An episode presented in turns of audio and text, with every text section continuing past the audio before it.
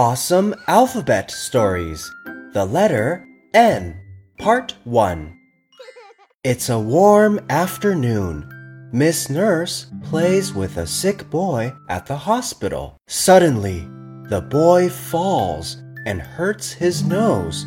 Miss Nurse comforts him. Miss Nurse is afraid of more injuries, so she stops the boy from running around. She reads him nine stories from the newspaper. 9. Nurse. Nose. Newspaper.